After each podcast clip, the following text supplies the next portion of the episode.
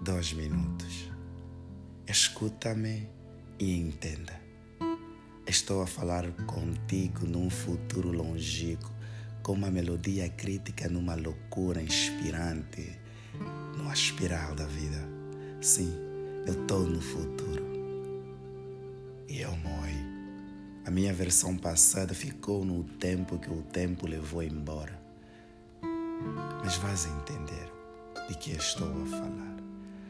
A gente começa com a infância, a fase encantadora e a fase em que a gente festeja, corre e encanta-se com qualquer brilho da vigilança.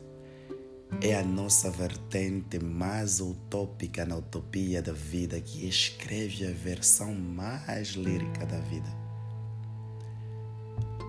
Aí vem a adolescência, a morte da infância, num caminho em que a arrogância e o conhecimento tomam lugar no pairar e na poesia desta vida.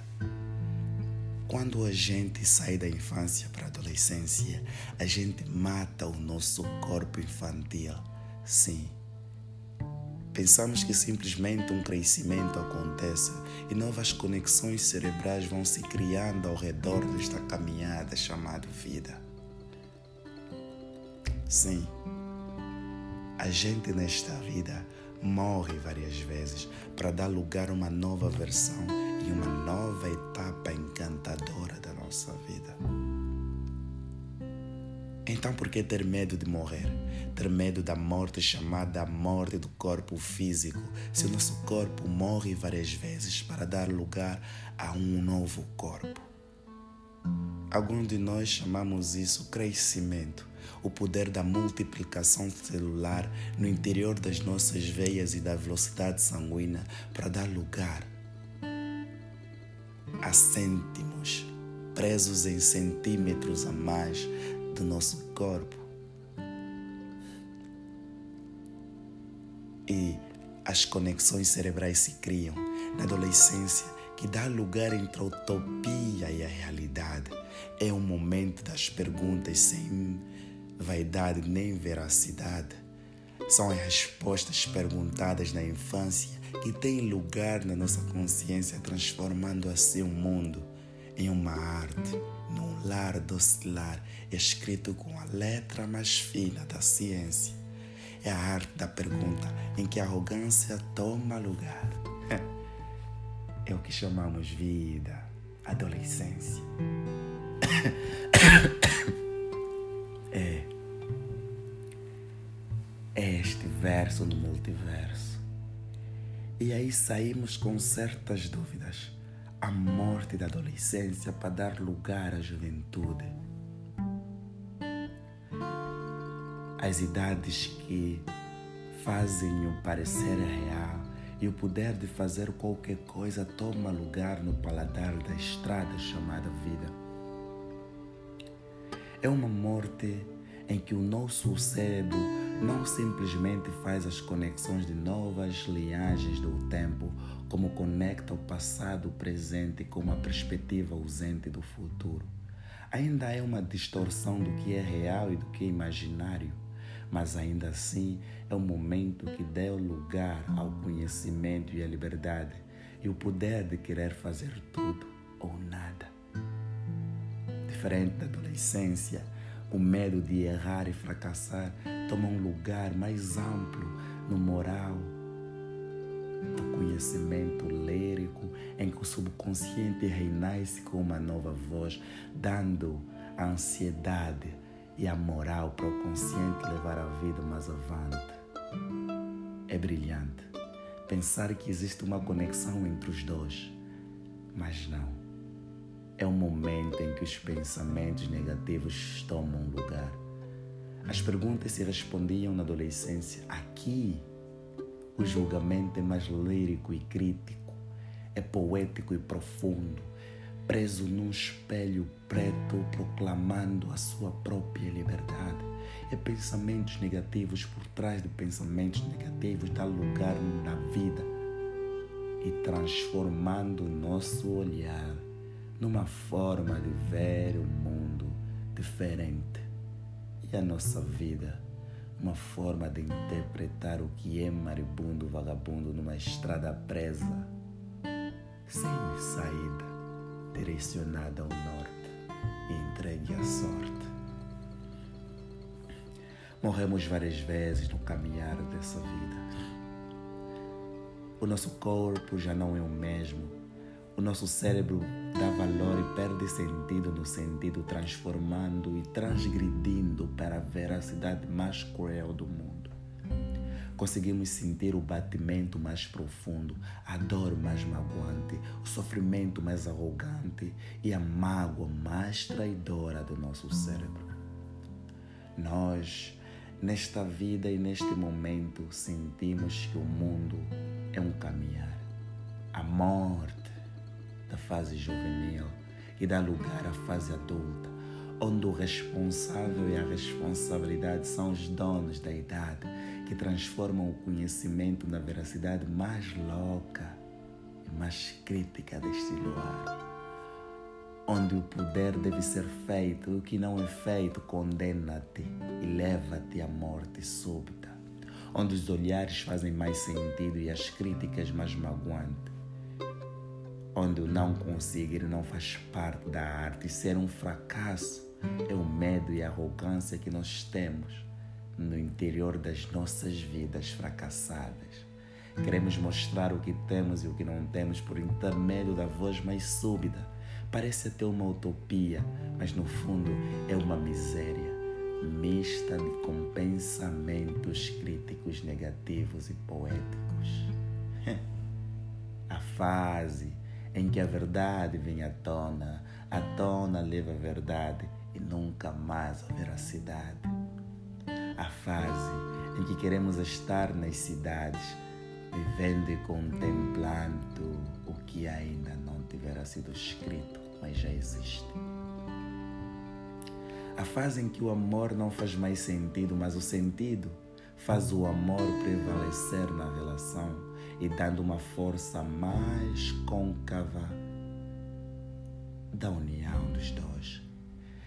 É diferente do sentimento mais profundo e brilhante das nossas almas que cavalgam no interior deste universo chamado multiverso. É o momento em que tudo vem à tona. À tona, nem ela vem a ela mesma, porque ela contempla o que é certo e errado e sabe muito bem que ela não venha a ela, mas vai ao norte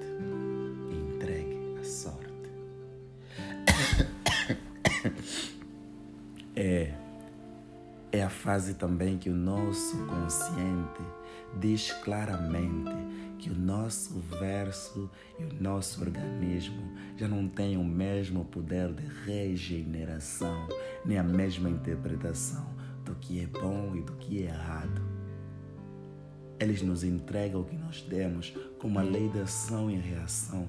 Ele nos dá e nos convence que nem tudo é bom, mas o bom tem um lugar percentual na saúde da alma e da mente.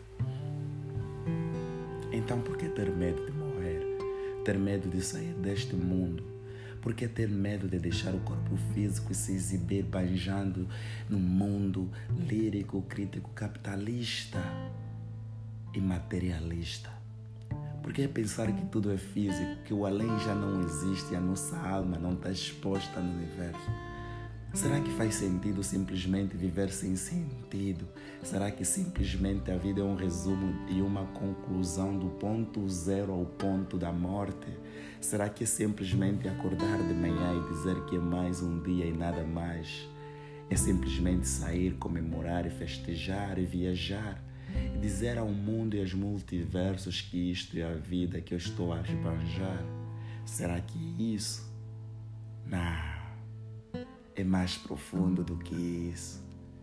Não é à toa que temos o subconsciente mais desenvolvido da face da Terra. Não é à toa que somos os seres supremos e superiores. Mas sim, eu sei que não usamos a capacidade côncava porque não aprendemos nada sobre a escola da vida. Mas ainda assim, não é simplesmente isso. É algo maior melhor e maravilhoso. Entenda e perceba que você controla simplesmente 50% da tua vida. O resto é controlado pelo teu corpo, seu consciente e subconsciente e o mundo que te rodeia. É. Então, estamos entregue a um mundo bem mais altíssimo do que o mundo terrestre. O nosso corpo físico é um significado da interpretação do mental. Porque, na verdade, eu não existo. Nem você que está me ouvir existe. Nós somos mera interpretação do conhecimento dos outros, julgado de forma diferente, inexistente e nunca real pelos outros. Nós, na verdade, somos um julgamento existente num mundo físico nós somos criados a partir dos pensamentos de outras pessoas e vice-versa. São elas que interpretam quem nós somos no nosso espaço e tempo, dando lugar à nossa própria identidade. Não digo que não temos valores pessoais, nós temos sim. Isso faz de nós os 50% do conhecimento que temos a favor da nossa própria existência. Como eu digo sempre, existam na existência, dá lugar do presente. O passado passou, porque foi morto numa esquina lá atrás.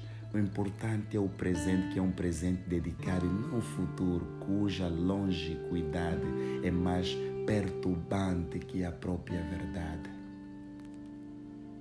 Não te encanta simplesmente com o que o mundo oferece fisicamente viaja no interior do teu eu e contempla as dimensões emancipantes do nosso corpo, que não é físico, do espírito e da alma. Viaja no interior e no encantar dos teus sonhos para interpretar o que realmente se passa na imaginação e na imensidão deste universo. Ai, se eu pudesse se eu pudesse respirar fundo e tirar minha alma do meu corpo por uns minutos e poder viajar longe do espaço-tempo, poder ver, não eu, nem ninguém, mas as estrelas que nos rodeiam e encantam esta arte da vida. Se eu pudesse sair deste corpo físico e dar lugar e viajar por uns segundos na velocidade da luz.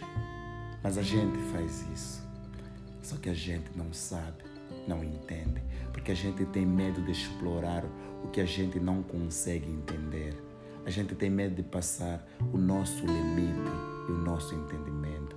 A gente que está no mundo físico e nunca no mundo em que a gente não consegue compreender, porque a diferença traz o medo e leva embora o presente, deixando a ausência do conhecimento. É. É sobre nós que eu sempre escrevo e escrevi. Poucos de vocês me ouvem, poucos de vocês compreendem a imensidão de quem e do qual eu falo. Poucos de vocês realmente se interessam nas palavras mais profundas que vêm simplesmente do bocado das minhas conexões cerebrais. Mas eu não culpo. Eu sei como é que é. Eu sei como funciona e também sei que nada sei, mas tudo sei. E assim se vai o mundo, um círculo, uma vida, uma virtude, em que o físico é um número, mas o que está dentro da cognição é a alma e o espírito, e estes nunca serão um número. Por isso não importa o que fizeste, o que vais fazer que já foi feito por ti. Queres deixar a identidade presa no mundo? Não é simplesmente pelos afazeres, pela fama e a glória. Deixa a tua identidade em ti mesmo. Deixa o teu espírito bailar por sempre neste multiverso, conectando outras pessoas neste verso e nestes poemas. É, é sobre o esquema da vida a vida lá fora. Se tentares entender-me, perceberás que nada sei, mas tudo sei. Mas simplesmente, por favor, viva na existência e contempla o presente. Edson da Silva. Obrigado por estar sempre do meu lado e aí atrás. Abraço.